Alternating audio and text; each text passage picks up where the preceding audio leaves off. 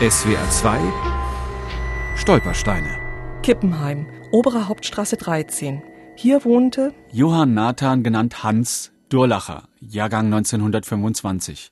Deportiert 1942, ermordet 1943 in Auschwitz.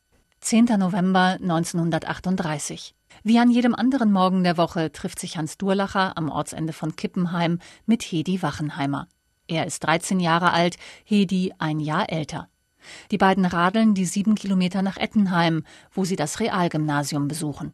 An diesem Tag ist nichts wie sonst. Der Direktor kommt plötzlich in die Klasse, beschimpft Hans und schickt ihn aus dem Raum. Kurz darauf stürmen alle Klassenkameraden aus dem Schulgebäude. Hans weiß nicht, was er tun soll. Er sucht Hedi und findet sie in ihrem Klassenzimmer, auch sie ist allein. Er hat Angst. Ratlos stellt er sich ans Fenster. Dort sieht er, wie auf der Straße Uniformierte eine Reihe von Männern vor sich hertreiben. Verstört stürzen die beiden Jugendlichen aus der Schule. In der nahegelegenen Buchhandlung gibt es ein Telefon. Von dort aus versuchen sie zu Hause anzurufen, aber in Kippenheim nimmt niemand ab. Sie ahnen noch nicht, dass in ihrem Dorf das gleiche wie in Ettenheim passiert ist, dass Väter und Großväter verhaftet, die Synagoge und jüdische Geschäfte verwüstet worden sind. Den Hans kann ich mich noch etwas erinnern. War sehr freundlicher Junge, aber älter, ging schon ins Gymnasium.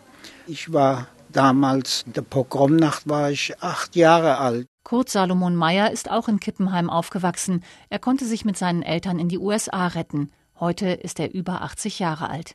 Ich war mal bei der Wohnung meiner Tante Paula in, in New York und ging an den Schrank Sie sagte, das sind noch Bücher von Kippenheim, noch Sachen. Da habe ich das Schulheft von Hans Durlacher gefunden. Es war ein hebräisches äh, Unterrichtsschulheft. Vorn stand dieses Heft gehört Hans Durlacher.